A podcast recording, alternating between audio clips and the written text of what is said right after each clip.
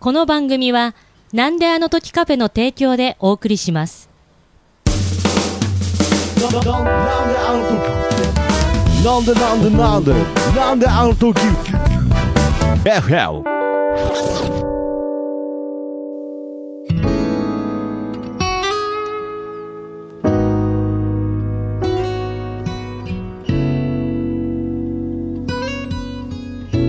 なんであの時 FM プレゼンツシンガーソングライターふみのふみふみ。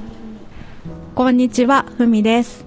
どうも、なんであの時カフェマスター徳松たけしです。ということで、この番組はですね、はい。この 5G の時代に、はい。リスナーさんとお手紙だけでやり取りをしようという非常にですね、はい。ハートウォーミングな番組になっております。ね、はいもうハートウォーミングですと。です。ね、はい。もう自分がハートウォハーミングのような、名前かのように、ついにハートウォーミングを扱い始めましたが、はい。まあね、やっていきたいと思いますが、まあ、はい。年末ですよ。そうですよ。ねえ、うん。もう今年、はい。本当に最後の収録になってしまいましたが、そうですね。だってこれ、配信されるの12月31日ですよね。そうですか、はい。本当に本当に。年越しということで、はいそば食いながら聞いてるんですそうよね、ですね。多分ね、はい。だからまあ今日はなんといっても収録日は、はい。まあ雪が、雪がね。名古屋では珍しい、ねまあ、大雪で、結構ね降りましたね。もうとにかく寒い中、うん。はい。ね、ストールを羽織って。羽織って。やっておりますなんかいろいろいろいろ追いやられてます。なんかもうもう逃げられないみたいな感じで囲まれてますけれど はい。ということで、はい。えーまあ最後の今年2021年最後の、うん。まあちょっとこう軽く振り返りながらみたいな話も混ぜながらですね。そうですね。いつ。も通り、はい。えーリスナー様からのおはい。便りを紹介していきたいと思うんですが、その前に、はい。その前に、おなじみのおやつコーおナーやつコーーナー。はいということでねはーい。このコーナーはうん。おやつを食べる番組です辛いいや辛いとかじゃないじゃない。おやつ。おやつを食べるコーナーおやつ食べるはいコーナー番組でです言っちゃいましたがはいということで今回、えー、お菓子の紹介よろしくお願いしますはーい。今日のおやつ、うん信州限定、唐辛子マヨプレッツェおル。うありがとうございます。はいありがとうございね。ますもう本当に賞味期限との戦いになってきましたけれど はい。多分この唐辛子マヨプレッツェルをうん。くれた方は、うん。やっとっていう思いやっとやっと来た。もうすごいかったですから辛いお菓子だらけになってましたからようやくだいぶ、うん、だいぶ減った。だいぶ減もうね、ってきますねもうないですよ、皆さん。いやありますあります。まだありますまだ十分収録できますのでじゃあねもう何にもうん。ちなみに今回ですね、はいあの僕の自己満足ですが、はいカセットテープでもそうです。カセットも回ってる。はあのハートウォーミングな番組なのでノスタルジックな。ノスタルジックさを演出するために、はいカセットテープでもこの収録はい。録音中でございますがはいじゃあいただきますはーい。いただきまーす。うん。うん。いやー美味しいですね、美味しくいただいてます。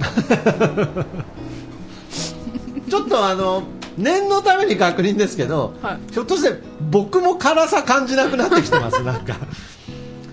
ふみさんがもう辛さ感じてないのはいいんですけれど、なんか僕も最近ちょっと辛さという感覚が僕の中が消えてる気がしますがちょっとピリッとピリッときますね。でも私、すごい思ったのが、はい。あー辛い。あー辛いですよ。いやよかった。なんか生きてる生きてるって感じです。ちゃんと僕は辛さを感じれてる。でも、なんか、徳松さん結構強くなってると思うんですよ。まあなってますになんいやか、強くはなってないです。あの麻痺してるだけです。人って、なんか、そういうね、成長するんだなと思って。成長じゃない成長じゃなくて鈍感になってるだけです。人はそれを成長とは呼ばないです。鈍感になってるだけです。ああなるほどね。まあけどああ辛いですね。これ、すごい美味しい。美味しい美味しい、うん。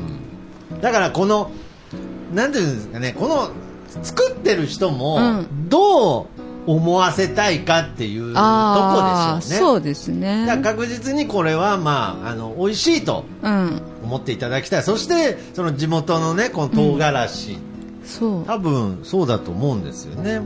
そうですよね。その信州で作ってる一味唐辛子ですよね。なんかこのパッケージもなんか、なんかそう言われるとなんか有名なうん、うんなんか見たこと見ある気がする。ようなうん。や非常に一味が多分、はえー名産の、いうん。えー一味を使ってますので辛さの中にしっかりとしたちゃんと旨味があるやつですね。う。ん。もうだから辛いとかじゃなくて、うん。辛さの質とかまでうん。紹介できるようになってきましたね。ね。はい。成長ですこれも。まあそれは成長です。それは成長ですね。辛さを感じないのはあの鈍感になってるだけですもう一度甘いの食べたりしてちゃんと調整しないとダメです来年に向けて。ということで、はい。えー今年も本当に皆様たくさんの、はい本当にありがとう本当におやつ、ねありがとうございました。もうぜひ来年もですね、えーよろしければ皆様からのお菓子。別に辛くなくていい。あのお菓子を辛い辛いやつ待ってます。赤いやつ待ってます。赤いやもう大体あのひどいやつはねパッケージ赤くないんですけどね、黒いです、あー黒い。大体黒いです。はい。ということでじゃあ今回またお手紙がはい。来ているということなので、はい。今年最後のお今年最後のお手紙。じゃあまたお願いいたします。ふみふみ特製のあら。ヴィンセント封筒でいただきました、ねありがとうございます。はい、ね。お願いいたします。はい。ふみさん、徳松さん、こんにちは。お二人に聞きたいことがあるのですが、今でも思い出す懐かしの味はありますか？自分は自宅の近くにあったうどん屋の中華そばで、休日の昼食は必ずうどん屋だったので、中華そばを食べると昔のことを思い出します。お二人の懐かしの味を聞いてみたいです。はい。ラジオネーム K さんからんいただきました。あありりがとうございあります。がとうございます、K さん。もう本当にね、今年1年はほぼ僕とふみさんと、え K さんの、K さんで。はい、3人の、もうもはや3人のラジオ。そそんなことない。他他の方も送ってくださってるんだから。パーソナリティのところに入れときましょうかね。K で。ウィズ K みたいななんか小室みたいに入れといてもいいでもだいぶ支えていただきましてだいぶ支えていたにありがとうだきましたが、まあ、懐かしの味はありますかというおはい。便りですね。はい。けど、その今、K さんが言ってた、うんそのうどん屋のって言ってましたよね、うんはいそうどん屋の中華そばっていうのはすごいわかるんですよ。あのこのなんだとカフェの近くにもはい。うどん屋の中華そば屋があって、あうどん屋の中華そば屋っておかしいですね。う。どん屋なんですけど中華そばが置いてあってこのカレー中華とかあるんですけれど、うんうんうん。そこはね味噌ラーメンがあるんですけれど味噌ラーメン？味噌ラーメンもあるんですけれど、本当に美味しいんですけれど、うん。ほぼねその味噌ラーメンというよりは、うん味噌汁ラーメンみたい。な 非常にな味噌汁に間違えてあのラーメン入れちゃったみたいなうん。味のラーメンがあってすごくそれが素朴で美味しいんですよね。だからなんかそのうどん屋ってなんかそのラーメン発信じゃないから、うんなんか多分うどんのだしとか出そのまま使ったりとかそういうことなのかなとは思いますけれどだから素朴なというかあっさりしてる感じもあって懐かしさをはしてるっていうのはすごくわかりますね。いね。うん。なんかほら蕎麦屋とかのその出汁を使って天丼とかつくあ。ああるじゃないですか。すね。なんか蕎麦屋だけど天丼が美味しいとかなるほど。そういうやつですよね。きっとその出汁が美味しいからっていう。ん。まあけどその和風だかうら、ん。いわゆるそのコテコテのね、うん。なんかその豚骨みたいな感じじゃない、うん。なんかこう優しいもたれない感じのね、ね。いいですね。はい、それがこの辺が懐かしさを感じさせると思うんですが、はい。まあいっぱいあると思いますけどね、うん。思い出す味っていうのは、はい。やっぱりその、まあ僕はベタに行きますけれど、やっぱりその家のはい。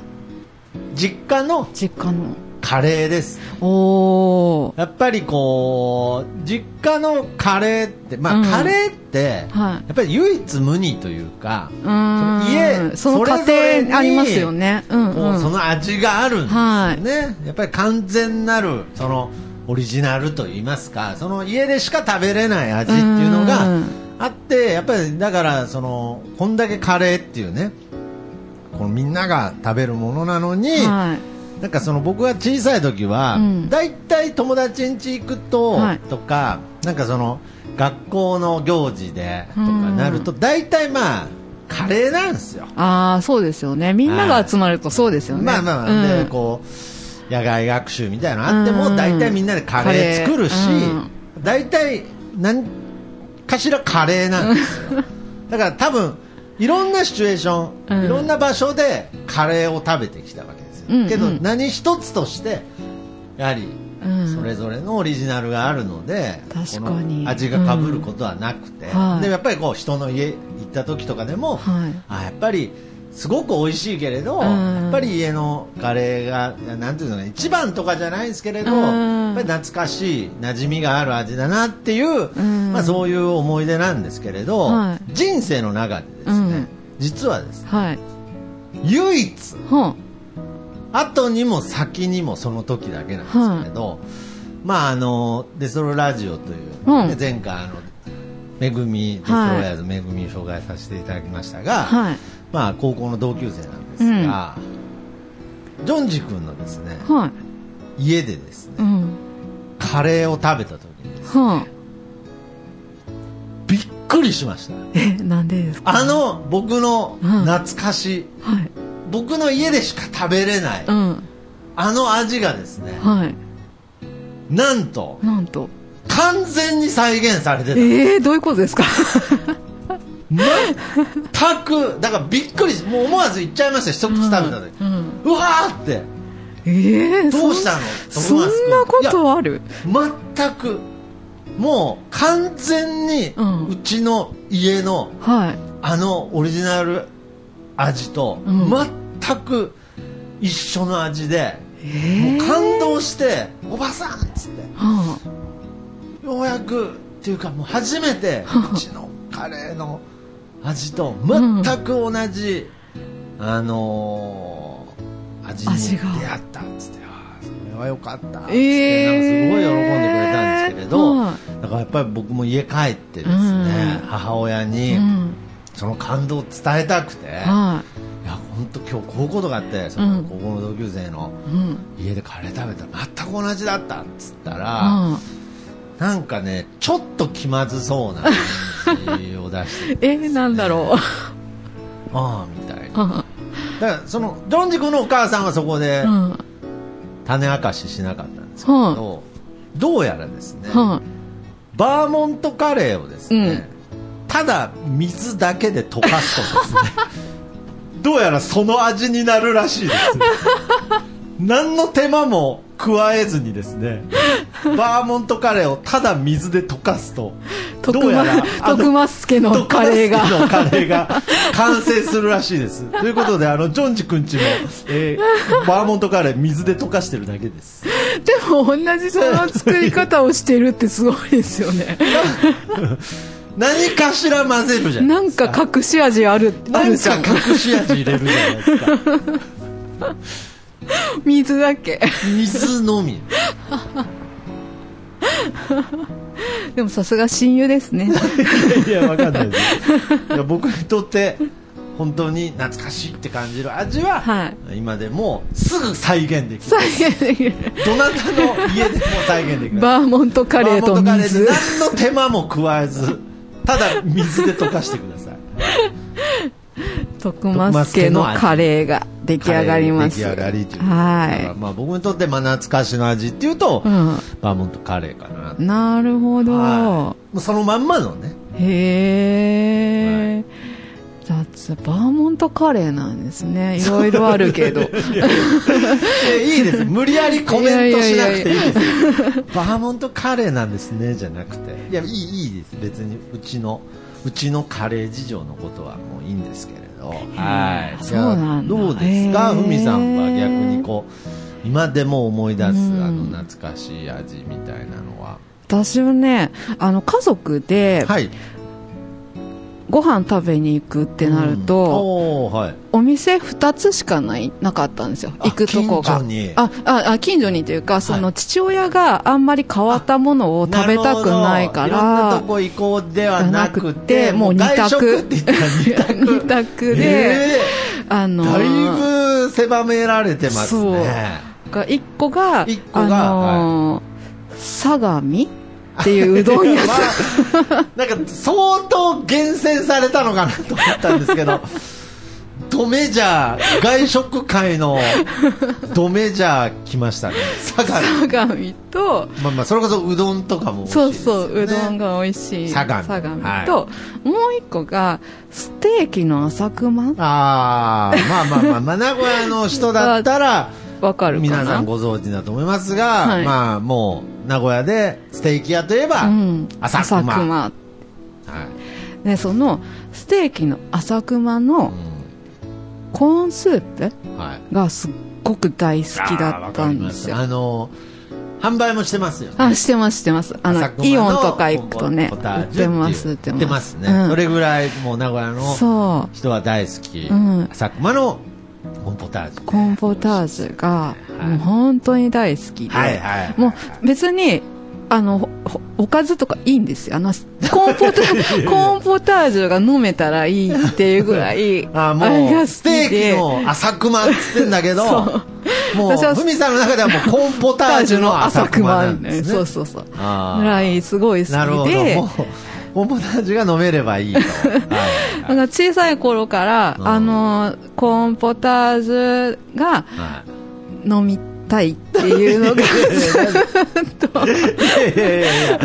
いやだからその相模か浅熊かってなった時のうん。相模じゃなくて浅熊に行ける日がすごく好きだった。あよかった。なるほどね。相模にはコーンポタージュじゃないから。うんなるほどね。だから私の思い出のはい。懐かしの味はコーンポタージュです。あー。ちなみにそれもスーパー行くと売ってますけどね。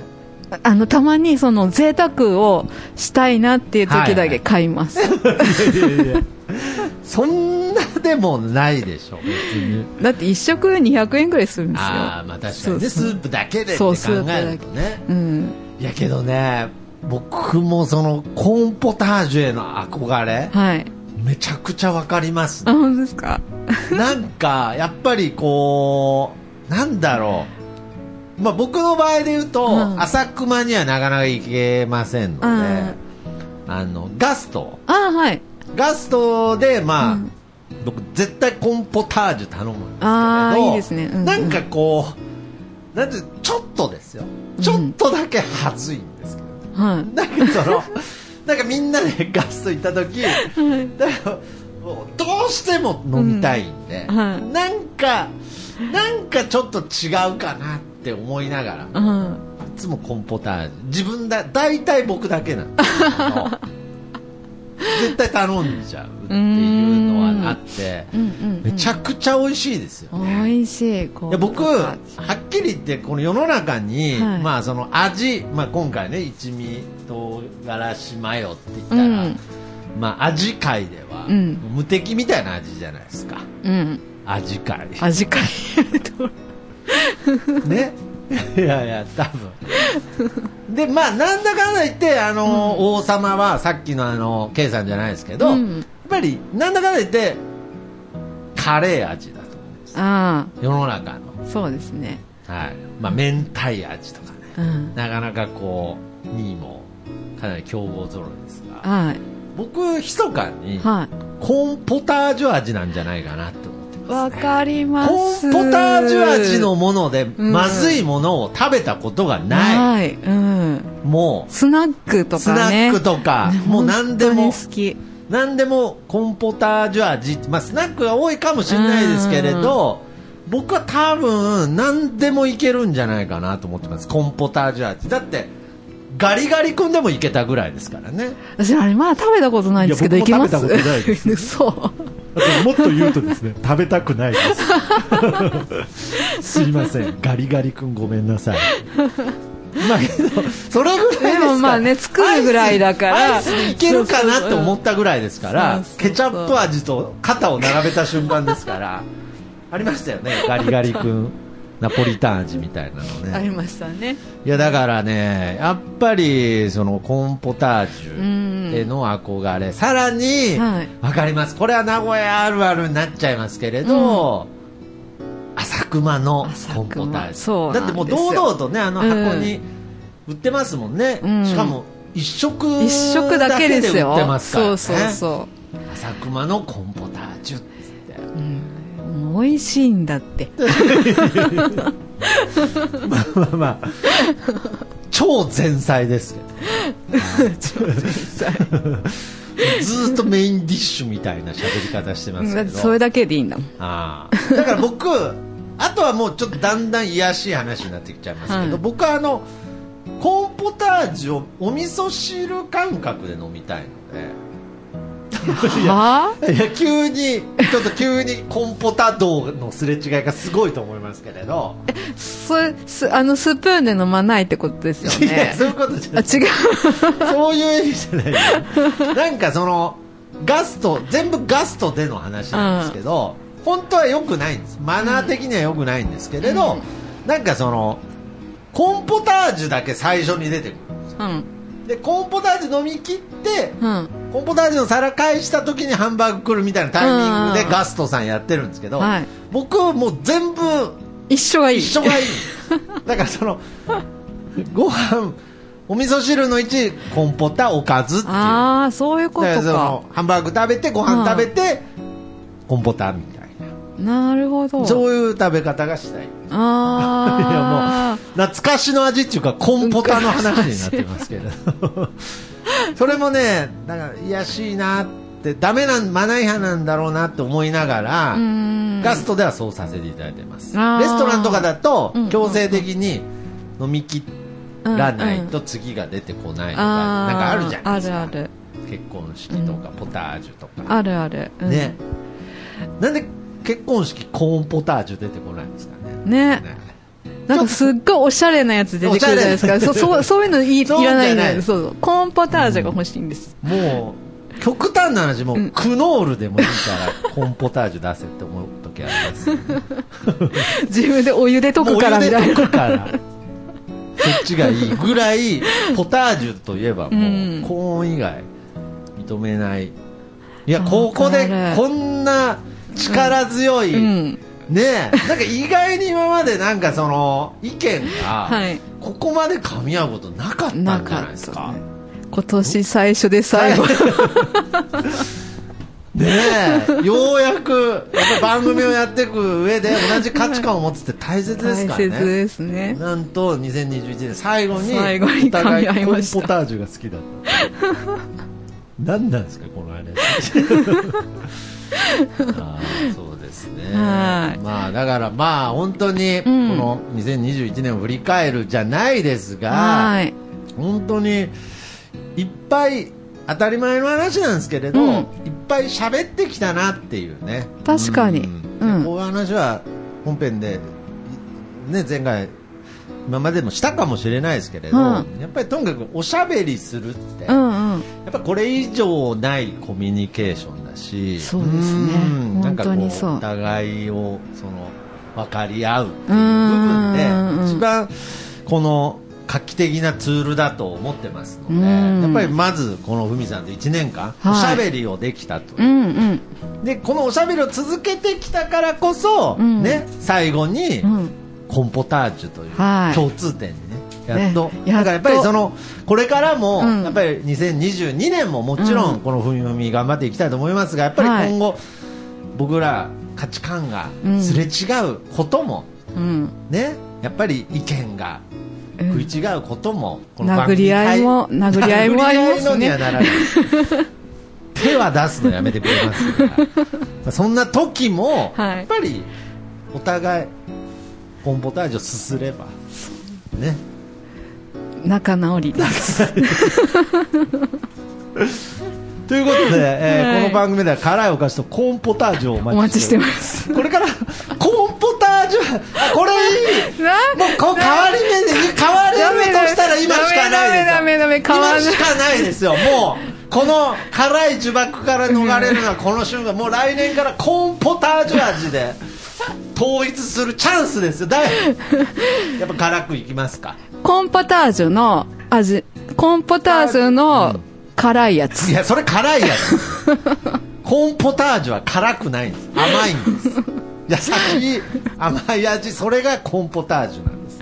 なんですか？あ辛いコーンポタージュコーンポタージュじゃない。激辛味。いやもうコーンポタージュ激辛ま味、さかこんなね年末最後の配信でうんはい。1年分のコーンポタージュを言うと思わない、今年1年分コーンポタージュしたんでもうやっとこの2021年終われるなという感じですが、はい。さあということで、まあ、今回はうん。またね、はい。えー最近ふみふみでは、はいえーふみさん以外のはい。アーティストのね、はい。えー音楽も紹介していますそうです。が、はい。はいえー今回紹介していただける曲よろしくお願いいたします。はい。今回第5回になりますが、はい、第5回目は人見知りソルジャーです。ねはい。えまあちょっと人見知りソルジャーさんといえばね、はい。まあこのカフェにはね来てくれたことお二人ともあるし、うですね。さんはねはい。一人では。えーここのなんだろうカフェでもライブやっていただいたんですが、人見知りソルジャーとしてはちょっと予定してたんですうが、ん。まあいろいろねこうはい。いうご時世もあって、ね。なかなかそこからライブができてないんですが、はい。まずあなんと。の人見知りソルジャーうん、っていうね、お二人をまずちゃんとそうですねちゃんと。説明をさせていただきたいんですけどね。ちゃんと説明しないとなんかね人見知りのみたいなそういう舞台なんでソ連ソ連のみたいなね、はい。そうあの今ね徳間さんがお話ししてくださったみたいに愛さんと、はい。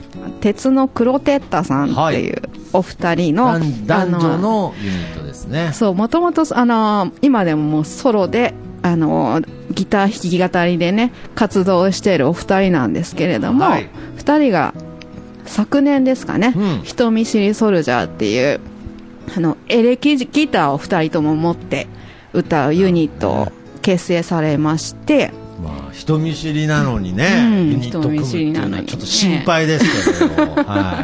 まあ、組んだわけですね、はい、そうです。で、今年の、その11月から、本当最近から、あの、ライブ活動を始めて、はいで、同時にあの、ファーストミニアルバムもリリースされるっていうね、本当に今、売り出し中のはいユニットでございます。なるほどね。すごいですね。相変わらず立ち位置がよくわからないですけど、ふみ一押しのアーティストでございます。ということで、はいすごくジャケットのイラストもすごく可愛くてね。そう、あの、ファーストアルバムのはいジャケットが、あうのん、愛さんの娘さんがね、ね書かれてるってことですっごく可愛いんですけどすごく可愛らしいジ、ャケットで。そうはい。で、このアルバムがですね、はい。あのー全国皆さん買えるようにオンラインで発売もされていて、あそうなんですね。そう、はい。あの、ベースっていうあオンラインショップでも、ダウンロード販売っていう意味ではなくて、はい。このアルバムの CD で、あの、オンラインショップベースで、あの、売ってますので、はい人見知りソルジャーと検索していただいたと、そのベースのトップが出てくると。出るかなと思います。ぜひ皆様はい、全国皆さんお買い求めください。本当にこの二人のデュオはもう完成度が、もうね、半端ないですね。もう二人ともね、愛さんも黒、鉄の黒と、黒テッタさんも、はあの、歌もね、本当に素敵なので、この二人が合わさって、うん。ハーモニーっていうのね、本当にね、本当にこれちゃう。はい聞いてほしいと思います。ので今回はその、えーアルバムの中から、はい。えー一曲紹介いただけるということで、はい曲名をです私徳松、はい。2022年。最後にね。2021年ですよ。21年最後に、はい。私、えー DJ 徳松。はい。紹介したいと思います、はい。お願いします。それでは聴いてください。人見知りソルジャーでジンジャー。and チェックイットはい。滑りました。冷め切った空気が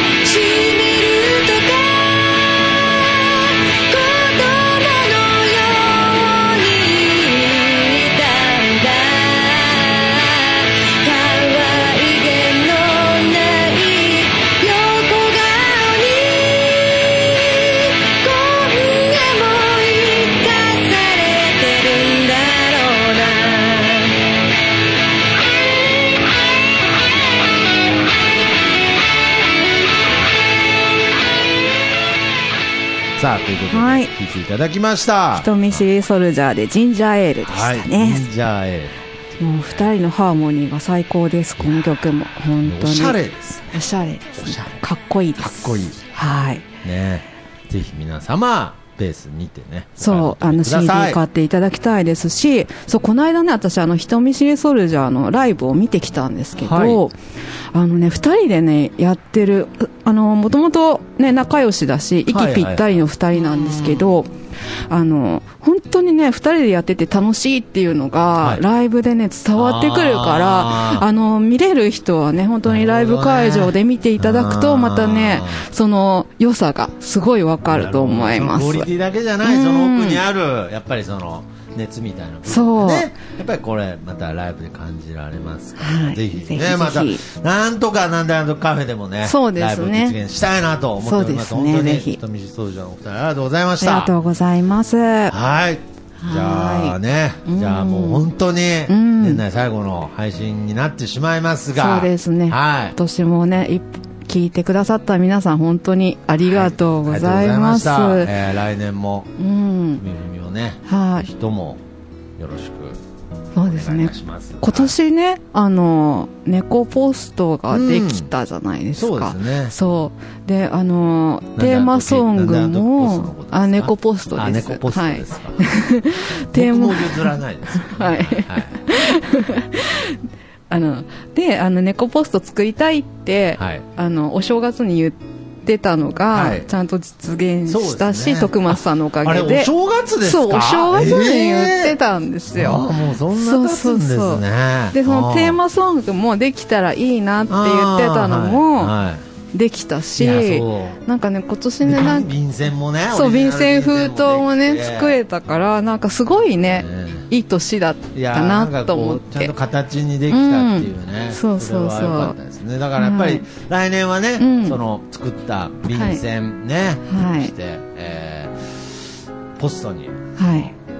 お手紙入れていただいてそうですね。こ。の、えーふみふみテーマソングかけて、そのお手紙を紹介したいなと、そうですね。とにかくそういう1年にね、はいまた2022年していきたいなと思っておりますので、ね、皆さはいんがお手紙書きたいなって思うような番組にはいしていかなきゃなと思ってますね。ってことで、はい来年はオリジナル万年筆あたりでしょうね。、そうですね。はい、まあ、それいい。ボールペン、ぐらいでいいかな。はいはいはい。ね、そういう目標をどんどん掲げていきましょう。はいじゃあ、えー、ふみさん最後に、えーはいちょっと案内、はいライブなどの案内ございましたらよろしくお願いします。はい。